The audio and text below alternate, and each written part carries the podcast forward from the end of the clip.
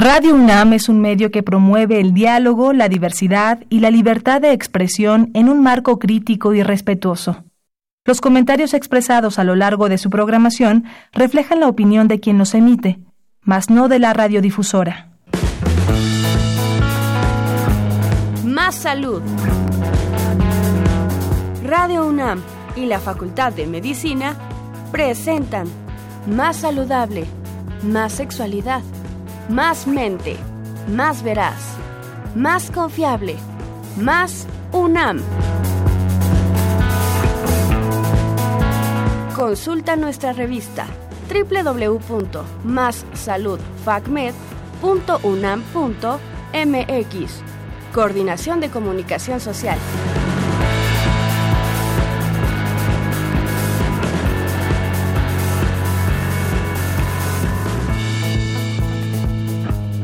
Hola, bienvenidos a su programa favorito Más Salud. Gracias por sintonizarnos. Reciban un saludo de todo el equipo de Radio UNAM y de la Facultad de Medicina que hacen posible esta transmisión. De igual forma, nos vemos en Facebook en la página oficial de la facultad. Soy Samantha Cedeño Quintero y nos acompaña también la doctora Guadalupe Sánchez Bringas, que ella se presentará. Hola, ¿qué tal? Muy buenas tardes. Soy la doctora Guadalupe Sánchez Bringas, jefa del Departamento de Embriología y Genética de Facultad de Medicina. El día de hoy se encuentra con nosotros el doctor Alberto Mendoza Álvarez. El doctor eh, es egresado de la licenciatura de médico cirujano de la Escuela Superior de Medicina del Instituto Politécnico Nacional.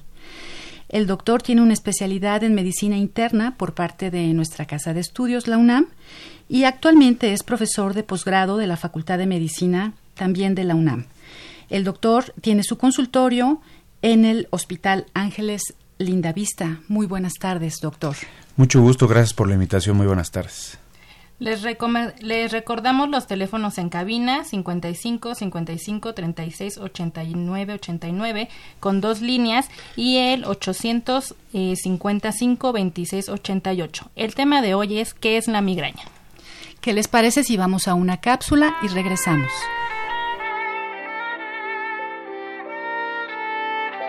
Migraña. La migraña es una de las cefaleas, dolores de cabeza, que origina mayor número de consultas al médico. El 15% de la población la sufre de forma recurrente. Conocer los factores que favorecen su aparición ayuda a prevenirla. La migraña puede presentar síntomas muy variados. Los más frecuentes son de tipo neurológico, gastrointestinal y sensitivo. Los síntomas de la migraña más habituales son fonofobia y fotofobia. El ruido y la luz pueden molestar terriblemente. Dolor, la transmisión por el nervio trigémido hace que la migraña sea una cefalia intensamente dolorosa. Molestias gastrointestinales, como lo son las náuseas. Palidez y cambios de temperatura en la cabeza. Hay otros síntomas de migraña menos específicos, pero que pueden resultar de gran ayuda para su diagnóstico, como lo son ansiedad, depresión, insomnio, fatiga y palpitaciones. Fuente OMS, Organización Mundial de la Salud.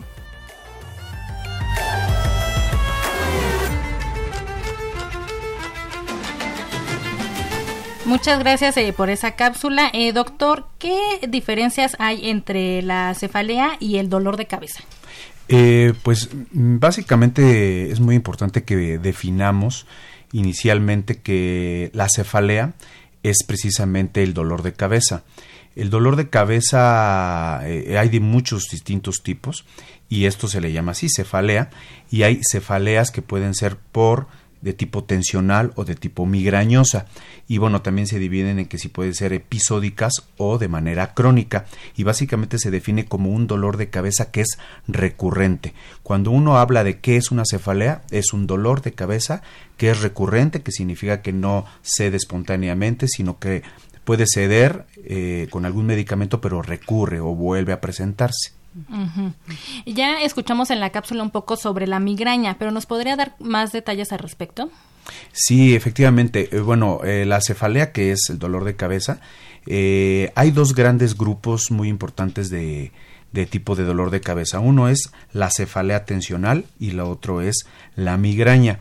Eh, se menciona que básicamente en la población mundial el 50% de las personas en algún momento van a, van a tener cefalea o van a tener dolor de cabeza.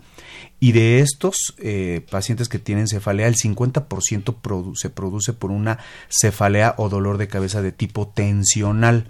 Y en el 10% de los casos es de tipo migrañoso. Entonces, esta relación es muy importante porque eh, la principal causa, podríamos decir, de dolor de cabeza sería la cefalea tensional. Y bueno, en un menor número de los casos, pero también muy frecuente, es la migraña. Ok. Eh, ¿Qué sucede en nuestro cuerpo o cómo manifiesta nuestro cuerpo cuando hay migraña?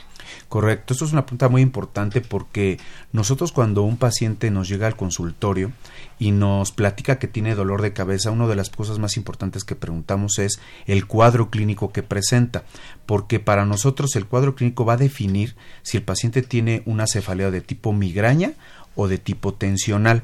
Y también el tiempo de evolución es muy importante para la clasificación del dolor de cabeza.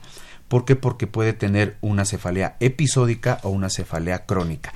Esto está definido por el tiempo de evolución del dolor de cabeza, si es menor de 15 días o mayor de 15 días. Menor de 15 días es episódica, mayor de 15 días es una cefalea ya más crónica. Ahora, cuando los pacientes nos dicen dolor, doctor, yo tengo un dolor de cabeza ya de de algunos meses de evolución, yo tengo que preguntarle inmediatamente cuántos episodios de dolor de cabeza tiene al mes. Cuando los pacientes tienen entre 10 y 15 episodios de dolor de cabeza al mes, estamos hablando durante 15 días del mes, por más de 3 meses, esa es la definición que encaja para migraña. ¿Ok? Cuando el paciente tiene 15 episodios o de 10 a 15 episodios en el transcurso de 15 días de mes, por tres meses. Esa es como que la definición de migraña con respecto de la temporalidad. Ahora, ¿qué tengo que preguntar o qué tiene que eh, comentarme el paciente con respecto del tipo de dolor de cabeza? Es que si el dolor de cabeza es unilateral, si es decir, que si el dolor de cabeza es a un lado, eh, en un solo lado de la cabeza. Porque en el caso de la cefalea tensional es de los dos lados. ¿Sí? aquí, aquí quedaría eh, muy importante que nuestros radioescuchas y las personas que nos estén viendo por, por Facebook puedan conocer que esta diferencia es muy importante. Un paciente que llega con un dolor de cabeza de los dos lados es más fácil que sea tensional. La persona que tiene un dolor de cabeza de un solo lado es más fácil que sea migraña. Ahora, eso es en cuanto a localización. En cuanto a intensidad, la cefalea tensional es más leve y puede ser moderada, pero es casi siempre leve y en el caso de la migraña es de moderada a severa la intensidad del dolor. Esa es la segunda característica. Tercera, los pacientes que tienen cefalea tensional, si acaso llegan a tener un poco de molestia con el ruido, pero es leve y solamente es molestia con el ruido. Pero en el caso de la migraña, los pacientes pueden tener molestia con el ruido, pero también les molesta la luz. Ajá, eso es algo importante. Y los síntomas acompañantes es náusea o vómito, en el caso de migraña, que casi no se presenta en la cefalea tensional. Y la última característica muy importante eh, es eh, que si se relaciona con actividades físicas o no. En el caso de la migraña, el paciente le impide hacer actividades, es discapacitante o bien la actividad física le puede desencadenar el dolor. Y en el caso de la cefalea tensional casi no se relaciona con la actividad física. Eh, estos son como que Mm, las características clínicas más importantes para poder distinguir entre una cefalea tensional y una migraña. Ahora otra cosa, la duración del dolor. Eh, la duración del dolor en la migraña puede ir desde 4 horas a 72 horas. ¿Ok? Y esto pues evidentemente dice uno, pues de verdad es increíble que una persona puede tener tanto tiempo dolor. Efectivamente es, es, de hecho es una de las preguntas que nosotros tenemos que hacer mucho hincapié en el consultorio de 4 horas a 72 horas la persona puede estar con dolor, esa puede ser una característica más cercana para migraña que a diferencia de la cefalea tensional eh, puede durar algunas horas pero no días, ¿no? Generalmente. Ok. Eh, y ya hablando eh, un poco más sobre la migraña, ¿se puede heredar? ¿Hay algún, este, ¿hay algún tipo de estudio o eh, hay alguna, algo en la literatura donde podamos basarnos? en realidad no hay estudios que confirmen como tal una asociación genética en la cual obligadamente haya una herencia hacia las generaciones subsecuentes. Sin embargo, eh, sí se ha visto que en la historia, en el historial clínico, las personas que tienen migraña, posiblemente abuelos o padres también la padecieron, pero no se ha determinado algún cromosoma, algún gen que realmente eh, defina de una manera dominante el que produzca una persona este, migraña si se identifique algún determinante genético. Ok. Ah, para la mayoría eh, de la población se cree o tenemos como el conocimiento de que es más frecuente en mujeres. Eh, ¿qué, tan cierto puede ser esto y también qué tan frecuente es en nuestra población como mexicanos? Eh, muy buena pregunta porque me, es muy importante señalar que el dolor de cabeza en sí es discapacitante, pero la migraña más. en realidad la, la cefalea en sí la que es discapacitante es la, de tipo migrañoso y puede tener una repercusión en varios sentidos, desde el punto de vista social, desde el punto de vista económico, desde, el punto de vista psicosocial con, la, con respecto de la persona, tiene una repercusión muy importante e incluso a nivel laboral. Es una causa muy importante de discapacidad laboral y por lo tanto sí repercute en nuestra sociedad, ¿no?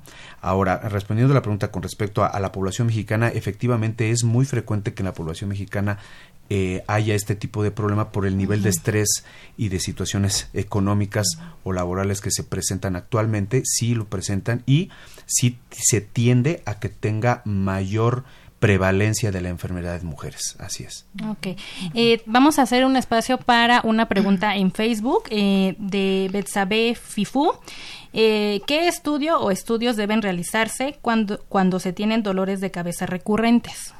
Esto es muy importante. Cuando una persona ya empieza a tener dolores de cabeza, tiene que tomar en cuenta algo que si una persona tiene dolor de cabeza de más de tres meses, definitivamente esto ya no es episódico, ya no es casual, ya es una cefalea crónica y debe de considerarse dos tipos, o tensional o migrañosa, y eso lo puede determinar su médico. Eh, cuando los pacientes dicen, bueno, tengo más de tres meses de evolución, número uno. Número dos, no se me quita con analgésicos convencionales, como paracetamol, ibuprofeno, indometacina, ácido, aspirina, ácido acetil salicílico. Esto puede ocasionar que entonces no sea una cefalea tensional, sino pueda ser ya más de tipo migrañoso o de tipo migraña. Y ahí es cuando deben acudir al médico. Ok. Eh, ¿Hay algún tipo de clasificación para las migrañas? O sea, ya sabemos como la diferencia entre cefalea y migraña y dependiendo el dolor, ¿no? Donde se ubique. ¿Pero hay alguna específica para migraña? Sí, eh, hay una migraña que es con aura, o sea, así se determina, y una migraña sin aura.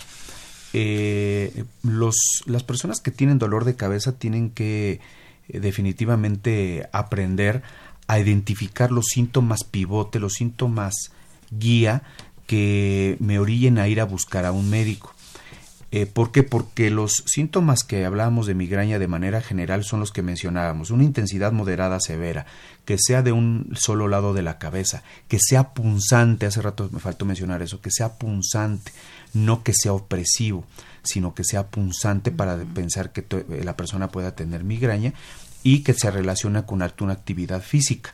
Ahora, estos son los síntomas generales de migraña, pero cuando tiene aura, a que si no tiene aura, eh, al paciente le puede ayudar a saber cuando ya va a desencadenarse el dolor. Una persona que tiene una migraña con aura, eh, significa el aura, significa que son los, el conjunto de síntomas que preceden o sea que son antes del dolor de cabeza y lo puede preceder desde 30 minutos a algunas horas, a cuatro horas aproximadamente, lo puede preceder al dolor. Eh, generalmente el promedio es de una hora. La persona cuando empieza con síntomas de aura, que ahorita voy a mencionar, debe saber que después de que ya empiezan a presentarlos, de 30 a 60 minutos ya va a empezar a presentar el dolor de tipo migrañoso. Y ese, ese dato de aura, ese periodo, es fundamental para tener una intervención farmacológica, una intervención de tratamiento para que el dolor no se vaya a desencadenar, por lo menos de una intensidad tan severa como normalmente lo pasa a la persona. Ahora, ¿cuáles son los síntomas del, de aura? La persona puede tener síntomas visuales, puede tener, ver como unas eh, como unos oscurecimientos en su vista, como si fueran moscas volando, puede tener como lluvias, como, como lucecitas antes de que empiece el dolor fuerte de cabeza, puede tener zumbido de oídos, eh, son como que de los más importantes. Eh, la persona puede tener mareo, puede tener inclusive náusea antes de empezar con el dolor severo de, la crisis de migraña. Muy bien, muy interesante todo lo que nos está comentando, doctor. Eh, ¿A partir de qué edad eh, se puede presentar este padecimiento? Sí, la migraña está determinada desde niños, adolescentes y adultos. Sí, eso es un problema eh, pues de salud pública porque desde pequeños tenemos nosotros como médicos tener nuestro margen de diagnóstico para considerar esta posibilidad porque sí es cierto que es mucho más frecuente en adultos pero desde adolescentes se, se ha visto que llegan los, pues, los jovencitos con el dolor de cabeza y que en realidad la clínica o el cuadro clínico es muy parecido o es igual que en el adulto. Solamente que en los niños en ocasiones el dolor a veces se asunta un poco más en la noche o a veces eh, digamos se, tornan primero como somnolientos, o sea, es un poco más complicado, sobre todo si son en edades más tempranas, pero en adolescentes y adultos el cuadro es muy parecido. Okay. Tenemos eh, otra pregunta de nuestros usuarios de Facebook, de DLG Carla. ¿Es verdad que un signo de deshidratación en el adulto se presenta dolor de cabeza? ¿En qué clasificación entraría? Eh, que si me puede repetir la pregunta qué cosa es, verdad que un signo de deshidratación en el adulto significa dolor de cabeza en qué clasificación entraría ah correcto sí. Los pacientes que se deshidratan les puede dar dolor de cabeza sí claro. Y dentro de la clasificación sería una cefalea secundaria hay muchísimos este, tipos de dolor de cabeza, distintos tipos de cefalea, y uno de ellos es cuando son de casas secundarias. Una clasificación es cefalea secundaria, que puede ser por una infección de la garganta, por una infección de, gastrointestinal, por deshidratación, puede dar dolor de cabeza, efectivamente. Muy bien, pues eh, una pregunta que nos parece fundamental es si se conocen los factores que pueden desencadenar este padecimiento. Sí, claro. Esta es de las, eh, digamos, preguntas más importantes porque eh, los pacientes eh, definitivamente tienen que conocer los factores que en un momento dado puedan precipitarle el problema y sobre todo si ya tienen el diagnóstico formal de, migraña. Eh, y como tal, pues eso lo debe determinar su médico tratante para que entonces pueda empezar una estrategia de tratamiento no farmacológico y farmacológico. Pero dentro del no farmacológico es precisamente lo que usted me, me pregunta, identificar los factores precipitantes. Ahora, hay alimentos que pueden predisponer a esto. Dentro de los alimentos que producen esto, pueden predisponer a esto, son los que son ricos en nitrosaminas. ¿Qué significa esto de nitrosaminas? Son unas sustancias que se acumulan en algunos alimentos eh, cuando están como procesados. Estamos refiriéndonos específicamente al queso, cuando la carne, por ejemplo, se cocina como que de más, a altas temperaturas, también se predispone a formación de nitrosaminas eh, los, el queso, por ejemplo, el queso manchego, el queso parmesano, son de los que más pueden eh, tener estas exactamente. Eh, las carnes que habíamos comentado y cuando la gente llega a, almacenar vegetales, en este caso, por ejemplo, este, espinacas, por decir un ejemplo, que las llega a acumular lo que les llega a almacenar eh, por varios días, es más fácil que se acumulen las nitrosaminas y predisponga a crisis de migraña. Mm. Entonces, la recomendación ahí sería eh, la ingesta de los alimentos de una manera, pues, pronta, fresca, ¿no? Mm. Y tampoco cocinar como que además los alimentos que, como por ejemplo en este caso, carnes, ¿no? Ahora hay otros alimentos que pueden producir esto también, como puede ser el chocolate, el café, el alcohol, eh, también son predisponentes, el vino tinto, eh, también pues, son predisponentes para eh, la, cefalea de tipo migraña. Mm, pues interesante. Vamos a una pregunta de Facebook. la usuaria Miriam González bueno, ella dice que tiene a su hija de 14 años con dolor de cabeza diario. Eh, hace algunos años tuvo colesterol, colesterol alto y el doctor dijo que era por la leche entera. Ahora toma descremada. ¿Cómo podríamos hacerle como un, este, un cuadro en este momento, doctor?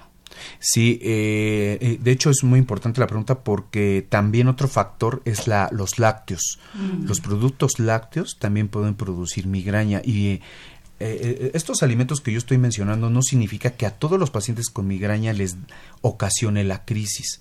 Algunos sí y algunos no. Eh, pero en algunos pacientes sí tienen, si lo identifican, pues lo tienen que retirar de, la dieta idealmente, que son los productos, en este caso, lácteos. Eh, también hay otros factores eh, que pueden ocasionar crisis de migraña, como puede ser la altitud. En lugares que son de un nivel alto, en metros a nivel del mar, este, son más, tienen más predisposición para desencadenar las crisis. También en caso de las mujeres, el periodo menstrual o premenstrual también mm, ocasiona una, un factor predisponente. Mm, ¿sí? Eh, hay unas personas que cuando las temperaturas están muy bajas o muy altas también les mm, predispone. Entonces aquí sí es entramos en un terreno un poquito ambiguo porque ahí sí va dependiendo de cada persona. Pero los factores hormonales, eh, como mencioné hace un momento, tienen un papel importante. Pues realmente estamos eh, llenos de factores que pueden estar desencadenando este, este padecimiento, doctor. Y bueno, supongo que el estrés, las emociones, todo esto que de pronto se, se torna difícil, sobre todo en ambientes como usted bien lo comentaba, como es la ciudad, ¿no? O grandes ciudades en donde pues estamos todos sometidos a un eh, trabajo permanente, constante, los alimentos, ¿no? Todo esto. Sí, y sobre todo porque muchas de las ocasiones no tenemos un orden en la alimentación y pues llevamos una vida a veces muy rápida y, y, muy ocupada y ocasiona que no tan fácil podamos tener eh, una identificación de los alimentos que nos pueden estar provocando esto. Pero efectivamente el estrés eh, es uno de los principales factores que pueden desencadenar la migraña. No confundir, porque en algunas de las ocasiones se llega a confundir que el paciente pueda tener, por ejemplo, estrés y viene con el médico y dice, es que estoy estresado y me duele la cabeza. Y entonces el médico inmediatamente mm. dice, cefalea tensional. y, y, la verdad es que es un error porque tenemos que hacer un interrogatorio súper dirigido, súper eh, eh, definido en cuanto a todo lo que acabamos de platicar. ¿Por qué? Porque el estrés Ah, es cierto que produce una cefalea tensional, pero ese mismo estrés puede ser un precipitante de migraña, ¿sí? De un evento de migraña, de una crisis de migraña. Entonces, ese, ese factor de estrés le da migraña, ¿ok? Sin embargo, también hay unas que son mixtas, que tienen un componente tensional y un componente migrañoso, ¿no? Que eso también al interrogatorio uno lo puede ir definiendo, ¿no? Y también, por ejemplo, las personas que tienen ansiedad, que tienen depresión es terriblemente frecuente que lleguen a tener cefalea tensional, pero también eh, se acompaña con episodios de migraña. A estos pacientes entonces se individualiza su tratamiento, porque el, paciente que tiene hipertensión, por ejemplo, le favorecería un tipo de tratamiento para migraña, pero sabiendo que tiene hipertensión. El paciente que tiene ansiedad, le conviene un tipo de tratamiento cuando se acompaña de migraña. El paciente que tiene depresión le conviene un tratamiento cuando tiene migraña. Mm. O sea, dependiendo si la persona tiene ansiedad o depresión o una comorbilidad, ¿qué quiero decir con esto? Con una enfermedad anexa a la migraña, el tratamiento debe individualizarse. Mm. Si tiene diabetes, si tiene hipertensión, si tiene obesidad, si tiene ansiedad, si tiene depresión, si está estresado, eh, eh, todo eso nos ayuda a nosotros a, saber qué tratamiento complementario le podemos dar. Otra pregunta de Facebook es de este Salvador González López. Él comenta que en la cefalea, ¿qué, eh, ¿en qué momento se deben hacer estudios de extensión? O sea, ¿cuánto tiempo debemos de tener esa cefalea para después hacernos unos estudios? Sí, tres meses sería como que la, el corte para que nosotros lleguemos a considerar que sea el, el detonante para la búsqueda eh, del médico para que pueda determinar cuál es el origen del dolor de cabeza, si sea tensional o de tipo migraña. Y la intensidad del dolor. Eh, la intensidad y la duración, perdón, porque si es de cuatro horas y de dura 72 horas, la persona tiene que acudir al médico. ¿Por qué? Porque hay complicaciones también. Hay complicaciones también de la migraña. Hay dos complicaciones importantes de migraña. Uno que se llama estatus migrañoso y el otro que se llama infarto migrañoso. ¿sí? Y esto es porque generalmente sucede porque no se tiene una oportuna atención, un oportuno diagnóstico eh, de migraña como tal y un tratamiento específico. Y esto es muy lamentable porque siendo una enfermedad que se puede identificar los factores precipitantes, evitarlos, dar un tratamiento durante, antes de la crisis, cuando tenga aura, por ejemplo, y durante también pues, se da el tratamiento, eh, el hecho de que no tenga un apego al tratamiento, que no tenga un diagnóstico, digamos, oportuno, pues no podemos darle un tratamiento eficiente. Y entonces viene que después de 72 horas de dolor, ya sería el criterio para decir que el paciente puede estar en un estatus migrañoso. Y entonces ahí en ese momento, pues definitivamente ya ponemos en riesgo el sistema nervioso del paciente, o sea, estoy hablando del cerebro en sí porque el, cuando hay un periodo tan prolongado de dolor, hay un problema que se da en los vasos del, del cerebro, porque el dolor se genera casi siempre por, por, un desequilibrio entre que los vasos se dilatan o se, o se contraen, digámoslo de forma entendible de esa manera. Y entonces ocasiona que pueda haber riesgo de hasta un infarto cerebral. Esa es una de las principales eh, complicaciones ya en una etapa sin tratamiento y muy avanzada, eh, que no es frecuente, por supuesto, pero que si llega a producirse un espasmo de una arteria importante en el cerebro, después de muchas horas sin tratamiento, puede ocasionar infarto cerebral. esas son como de las dos complicaciones. Una estatus migrañoso que cuando dura más de tres días sin que se le quite, o bien un infarto.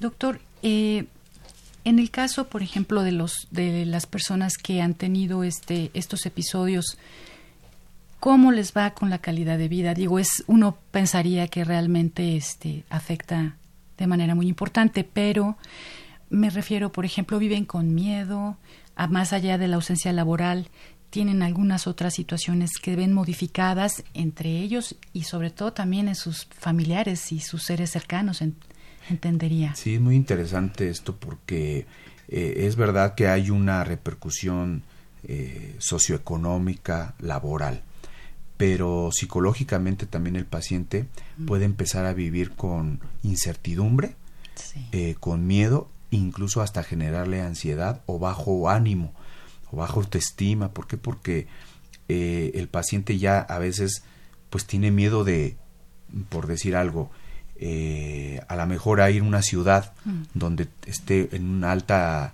con nivel a lo mejor de 3.000 metros sobre el nivel del mar, pues, lugares altos, pues porque qué tal y me da dolor de cabeza, mm. ¿no? O qué voy a hacer si me voy de viaje y voy en el avión, imagínense, eh, voy en el avión y me da dolor de cabeza, y qué tal y me da una crisis. Entonces puede generar ansiedad y la ansiedad también produce dolor de cabeza y entramos en un círculo, que no termina y por eso el tratamiento debe de ser multidisciplinario e integral. Y sí, efectivamente los pacientes hasta apoyo psicológico en un momento dado, si esto fuera muy, muy recurrente. ¿no? ¿Y los familiares? No, claro, y los familiares también la llevan porque cuando un paciente eh, está con la crisis de migraña, él no puede automedicarse. Él no puede tratarse, él no puede ir por la pastilla porque el dolor es, eh, es demasiado intenso como para pensar qué voy a hacer, dónde voy a ir, voy a manejar, me voy a ir al hospital. Debe definitivamente ser ayudado por el familiar y entonces es ahí donde el familiar empieza a, ser abrumado por una responsabilidad que en un momento dado, si no está eh, enseñado a cómo tratarlo, no conoce la enfermedad, pues también el familiar puede estresarse de cómo de no saber cómo actuar, ¿no? Y también lo repercute porque pues tiene que llevarlo al doctor, se puede preocupar porque no sabe qué hacer, porque el dolor se le da muchos analgésicos convencionales y no se le quita. Entonces el familiar también debe estar involucrado. Entonces la respuesta es el familiar debe involucrarse en el conocimiento del paciente con migraña, porque de otra manera va a entrar en incertidumbre y también se va a estresar cuando le da el dolor de cabeza y está a, este a este familiar también va a empezar con dolor de cabeza así es eh, ha sido eh, sigue seguirá siendo una plática muy interesante doctor. Eh, les recordamos el teléfono en cabina 55 36 89 89 y el 01800 505 26 88 también estamos en vivo desde el Facebook oficial de la Facultad de Medicina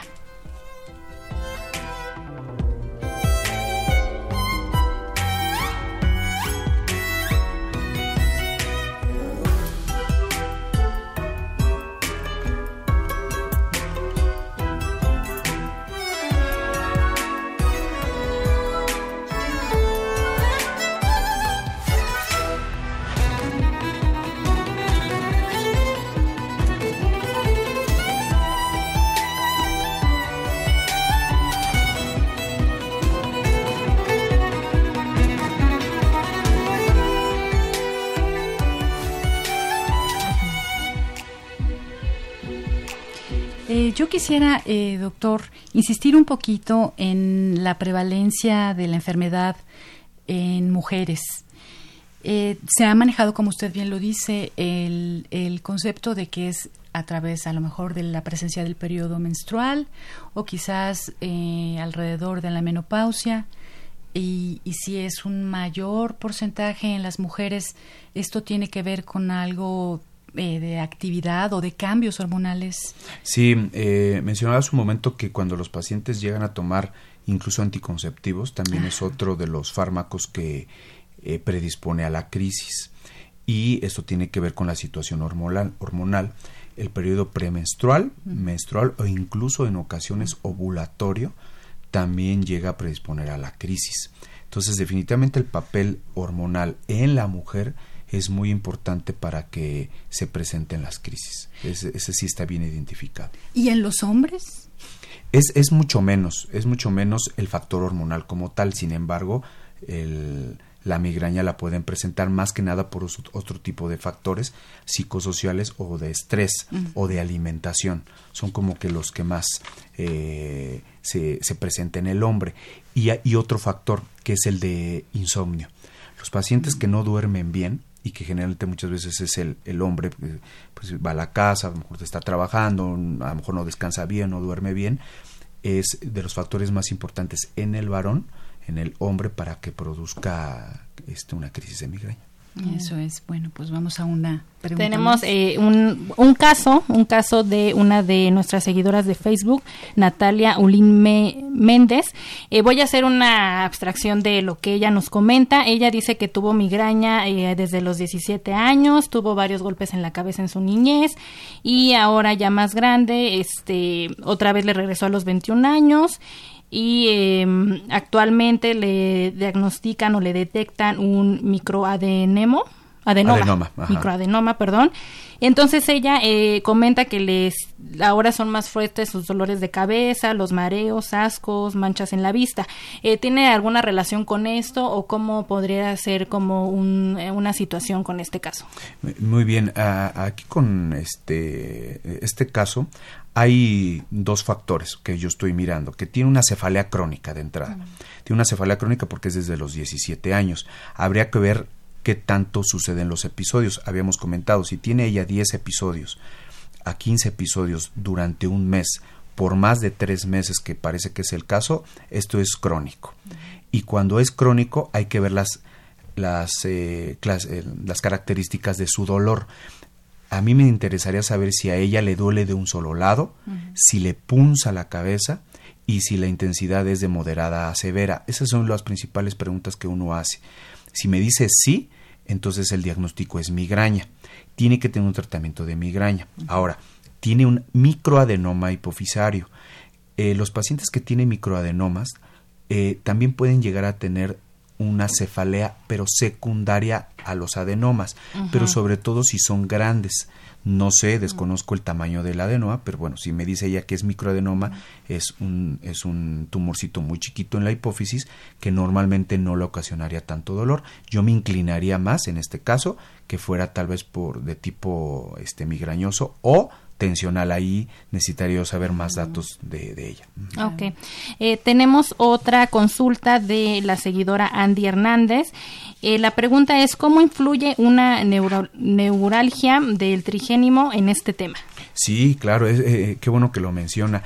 Es otro de los causales de, de, dolor de cabeza crónico. La cefalea crónica, también una de las causas es la neuralgia del trigémino cuando hay neuropatías, eh, ocasionan dolor de cabeza. Aparte de la tensional, aparte, del de tipo migrañoso, hay unos tipos de cefalea que son por neuropatías, que es, ¿qué quiero decir con esto? Que hay nervios que salen del cerebro, en este caso el nervio trigémino que sale del cerebro también, eh, llega a afectarse, se llega a inflamar y ese da dolores terriblemente severos y que también da dolores de cabeza pero ese es eh, habría que tratar la causa de ese de esa neuropatía del trigémino, ¿no? Y tener un tratamiento muy muy específico con respecto de esta causa. Aquí tenemos también mm, la llamada de de la señora Marta Riva Palacio. La señora Marta Riva Palacio tiene 71 años y nos comenta que le dan dolores de cabeza, que le despiertan en la madrugada, lleva tomando pastillas de paracetamol, por mucho tiempo, aproximadamente 100 al mes. Dice que qué puede hacer y también dice que si le podemos repetir los datos del doctor Sergio Alberto Mendoza Álvarez. Ah, gracias. Eh, es, es, muy bueno tener esta retroalimentación con preguntas porque amplían mucho la, la, expectativa y, la, y podemos ampliar un poquito más. es muy importante la edad de la señora porque ella tiene 71 años y hay un corte de edad para que nosotros sospechemos más en un paciente con migraña. Menos de 50 años es más fácil que el paciente tenga migraña. Más de 50 años es menos probable. Entonces, por probabilidad, considero que es más probable que ella tenga una cefalea de tipo tensional. Obviamente hay que preguntarle inclusive cómo duerme, porque si el dolor es en la mañana, a lo mejor no está durmiendo bien, a lo mejor duerme completo, pero no descansa. Entonces habría que preguntar cómo está su estado de ánimo, si mm. tiene un ánimo bajo o si tiene ansiedad. De hecho, la doctora, la señora Marta Riva Palacio comenta que los dolores la despiertan en la madrugada. Sí, claro. Eh, sí, sí tenemos que ver qué tipo de característica de dolor tiene, si es de los dos lados de la cabeza y si es que como que le oprime la cabeza, es muy probable que sea tensional. Hay que preguntar si no hay algún factor familiar ocupacional, psicosocial que le esté estresando para desencadenar los dolores. Porque si solo son en la madrugada difícilmente es migraña. Migraña puede ser prácticamente en cualquier momento.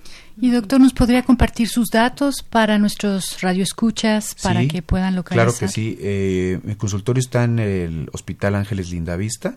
El teléfono es 57 54 29 00 repito, 57 54 29 00 y también puede visitar nuestra página por Facebook y me puede encontrar como doctor Sergio Alberto Mendoza Álvarez. Tenemos un concepto que se llama Integralia, consultorio médico Integralia, que la idea es precisamente dar un manejo integral a los pacientes, no solamente viéndolos como, por ejemplo, en este caso, dolor de cabeza, sino saber cuál es la causa, que son muchas causas que puede haber de dolor de cabeza o definir si el paciente tiene una cefalea tensional o migrañosa para iniciar para nuestra amiga Marta Riva, Riva Palacio, un tratamiento adecuado porque después con paracetamol 100 al mes tiene eh, pues mucha posibilidad de tener un daño hepático y hay que tener mucho cuidado con esto. Doctor, hablábamos eh, ya anteriormente sobre este algunos eh, síntomas antes de la migraña. Eh, ¿Siempre aparecen estos síntomas o habrá personas que de repente les, les tenga el suceso? Sí, es cierto. El, hace rato platicaba yo de la clasificación. Hay una clasificación de migraña sin aura y migraña con aura. Me enfoqué más en la de con aura pero efectivamente los pacientes pueden de repente tener el dolor de cabeza sin aviso. Pueden tener el dolor de cabeza sin que tengan los avisos de las lucecitas, de los ruidos, mm, de, de, mareo, de náusea. Pueden de repente empezar con el dolor directamente y es, severo y por lo tanto el paciente, eh, idealmente, estos pacientes que no tienen aura, idealmente tienen que tener un tratamiento que le llamamos como de mantenimiento, como un tratamiento crónico, no solamente agudo. ¿Por qué? Porque en estos pacientes que no tienen aura, ya cuando el evento, la crisis está desencadenada, es bien difícil tratarla, es bien difícil quitarle el dolor. Eh, por eso es importante que si yo ya sé que tengo migraña y por eso la importancia de acudir al médico, es que el médico nosotros estamos encargados de darle un tratamiento que inclusive sea para evitar que le dé el dolor. O sea, es un tratamiento preventivo para evitar que le dé el dolor eh, y que entonces estas crisis se vayan siendo más esporádicas. Eso es. Y doctor, en ese sentido del tratamiento integral, eh, nos comentaba que algunos ejercicios pueden estar asociados también como desencadenantes de, ejercicio físico, me refiero, como desencadenantes de los episodios de, migraña. Pero se sabe de ejercicios que, por el contrario, pudieran ser como preventivos o que pueden eh, mejorar la situación. Eh, en realidad no, no hay como estudios claros mm. que digan, bueno, tal estudio podría mejorar eh, o disminuir eh, mm. la crisis de migraña, porque en realidad el ejercicio en sí puede desencadenar la migraña. O bien imposibilita que la gente haga ejercicio. Eso sí está identificado. Entonces es como difícil que algún ejercicio en sí ayude. Pero si hablamos de estrés como un factor precipitante, hay eh, terapias que en un momento dado pueden ayudar a disminuir esto. Por ejemplo, eh, el yoga. Mm. Eh, sí hay estudios que pueden, que han demostrado que disminuye hasta cierto grado el nivel de estrés como factor predisponente, no digo de migraña, sino como factor predisponente de, migraña. Entonces, esa podría ser una opción. Claro. y, y bueno, supongo que entendería por esto que nos comenta de la inflamación de los vasos, que probablemente ejercicios de alto impacto no sean muy recomendables o Sí, en realidad ejercicios en general no, no sería recomendable, pero ojo, no quiero generalizar, porque el paciente, hay pacientes con migraña que le hacen ejercicio y no pasa nada. Mm. ¿Cómo vamos a saberlo? Si yo ya sé que un paciente tiene migraña y lo diagnostico en el consultorio, yo le diría, como por ejemplo si es hipertenso, tiene que hacer ejercicio. Pero lo que nosotros recomendamos, o que está recomendado mundialmente, es 20 a 30 minutos de caminata o de ejercicio aeróbico diario, cinco, mínimo cinco días de la semana. Entonces yo le diría, vámonos de menos a más, vamos a hacer una caminata de 10 minutos y vemos si no hay desencadenante ah, 20 minutos no hay desencadenante, 30 minutos no hay desencadenante, este es el ejercicio que hasta ahorita puedes hacer. Y de ahí ir escalando paulatinamente. De ahí la importancia de, de observar y de enfrentar esta enfermedad como una entidad, eh, pues digamos que se tiene que abordar desde muchas desde muchos enfoques, ¿no? desde muchos ámbitos, porque eh, vemos que no solamente el estrés, sino que hay una cantidad de causas y la verdad ahí es un problema, ¿no? Porque al final casi como que todo podría ser un desencadenante. Sí, una razón de... Sí, de, hecho tiene muchas, muchas aristas el dolor de cabeza. De hecho hay una clasificación que nosotros utilizamos a nivel mundial de las cefaleas o de los dolores de cabeza y, esa eh, está hay subclasificación de la subclasificación porque hay distintas aristas de esto. Por eso la importancia de que tanto o un neurólogo o un médico internista podamos ver este problema porque tenemos el panorama amplio de las distintas causalidades o factores precipitantes de este problema. Porque un paciente que tenga dolor de cabeza agudo yo como médico internista agudo tengo que pensar si no tenga por ejemplo un problema de meningitis que no tenga una infección en el cerebro, que eh, no tenga una infección a lo mejor leve gastrointestinal o respiratoria, ¿no? Pero si es un dolor crónico, yo también tengo que empezar, de acuerdo al interrogatorio, obviamente estoy hablando de manera general, pero también tengo que considerar que no tuviera, por ejemplo, un tumor cerebral, que no tenga una malformación, eh, que no tenga un aneurisma, porque cuando es agudo, por ejemplo, y tiene una hay un hay una cefalea que se llama cefalea en trueno. La cefalea en trueno es aguda y es un dolor que es el más fuerte de toda mi vida, así dice la gente. Nunca me ha dado ese dolor y es incapacitante. La persona de plano se queda quieta y entonces ahí, si a mí me llega así, yo ya tengo que decir, ¿sabe qué? Tengo que hacer una tomografía. ¿Por qué? Porque puede tener un derrame cerebral por un aneurisma roto. Entonces, eh, esta visión, pues la tiene o el neurólogo o el internista y por eso es importante que, que se acuda al médico, tanto si es agudo, pues con más razón, pero también si es subagudo o crónico. Y distinto, de acuerdo a la sintomatología, nosotros vamos a definir cuál es el, el tipo. Claro. Tenemos eh, otro caso de seguidores de Facebook, Akire Sol. Ella comenta que su mamá sufre de dolores de cabeza muy fuertes y se marea mucho y se le duerme la lengua. Eh, ¿Qué puede ser? Él lo compara un poco con que se ve como si estuviera eh, borrachita, dice. Entonces, ¿qué puede ser este caso? Mm, hay, hay otro dolor de cabeza, otra cefalea que se llama cefalea en racimos. Habría que preguntarle si aparte se le pone los ojos rojos, porque también, o que le lagrimee el ojo. Hay, cuando se pone el ojo rojo o le lagrimea y aparte tiene adormecimiento o tiene cambios en las pupilas, eh, también tenemos que considerar una tipo de cefalea que se llama cefalea en racimos. Pero ahí sí, eh, ese tipo de cefalea no es tan frecuente y tenemos que como que interrogar y explorar cómo está su cara para ver si es este, este caso.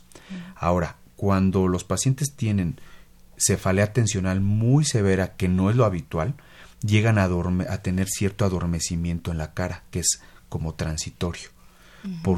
y eh, muchas veces se y mareos y se relaciona más bien al, al, dolor agudo. El dolor agudo, mm, aún de la cefalea tensional, puede ocasionar mareo y hormigueos en la cara y muchas veces se relaciona a, un coraje, si puede pasar, a un estrés muy fuerte, a una noticia muy impactante para la persona y si puede incluso predisponer hasta una parálisis facial. Doctor, yo quisiera aquí además hacer un, eh, un espacio, una pausa para, para preguntarle y para que nos haga favor de comentar su opinión en relación al abordaje clínico a la elaboración de la historia clínica, la importancia de la historia clínica eh, para poder detectar no solo este padecimiento, sino todo, pues todas las enfermedades y un poco como dirigirlo también eh, su respuesta a nuestros estudiantes de la Facultad de Medicina y bueno a todos los estudiantes de la carrera de medicina. ¿Qué nos puede comentar al respecto?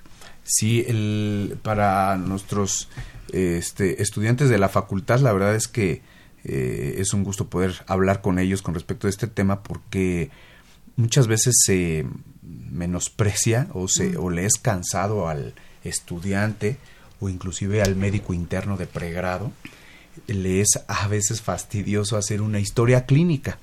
Pero en este caso, con este tema, es eh, fundamental. Podríamos decir que es el eje de diagnóstico para migraña o para saber la causa de un dolor de cabeza, es la historia clínica, es toda la amnesis que nosotros hacemos de nuestro paciente.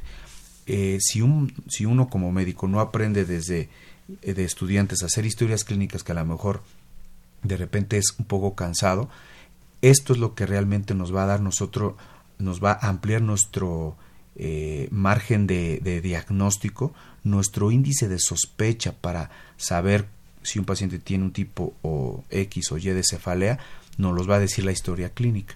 Entonces, tenemos que ser muy detallistas y ordenados en las preguntas que le hacemos a nuestro paciente. Eso quisiera que se quedara a nuestros estudiantes.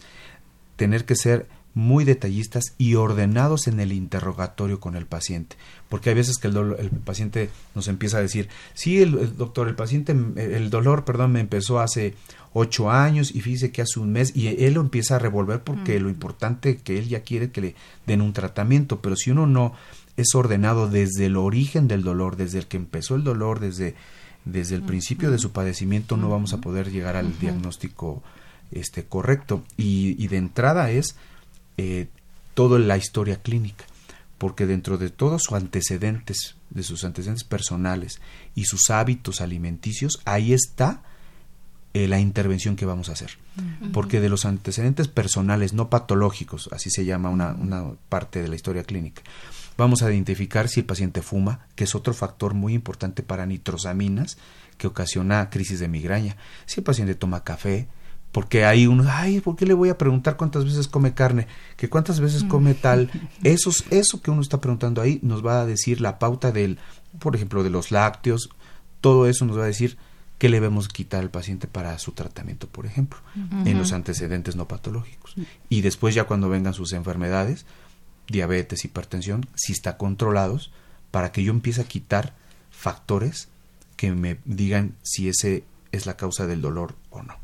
O sea que también para, para nuestros radioescuchas es muy importante eh, tener claro que hay que acudir al médico, que no hay que automedicarse ni hay que tomar este, decisiones que no nos competen. Y en ese sentido, doctor, ¿usted nos podría comentar sobre los tratamientos eh, con medicamentos y aquellos que no utilizan medicamentos, ¿no? Algunos, no sé si terapias alternativas, ¿Qué nos podría comentar? Eh, hablando sobre todo por esto de la historia clínica, eh, los antecedentes no patológicos que nosotros preguntamos a los pacientes que se refieren a la alimentación eh, son fundamentales para nosotros para determinar el tratamiento que es no farmacológico de los pacientes y también el tratamiento farmacológico, porque si el paciente tiene, como habíamos mencionado hace rato, ansiedad, tiene depresión, tiene hipertensión, el tratamiento que yo le voy a dar eh, tiene que ser directamente relacionado con esto, porque si yo separo las enfermedades que tiene el paciente con, con su migraña, le voy a dar un tratamiento que a lo mejor contrapona con sus medicamentos que está tomando.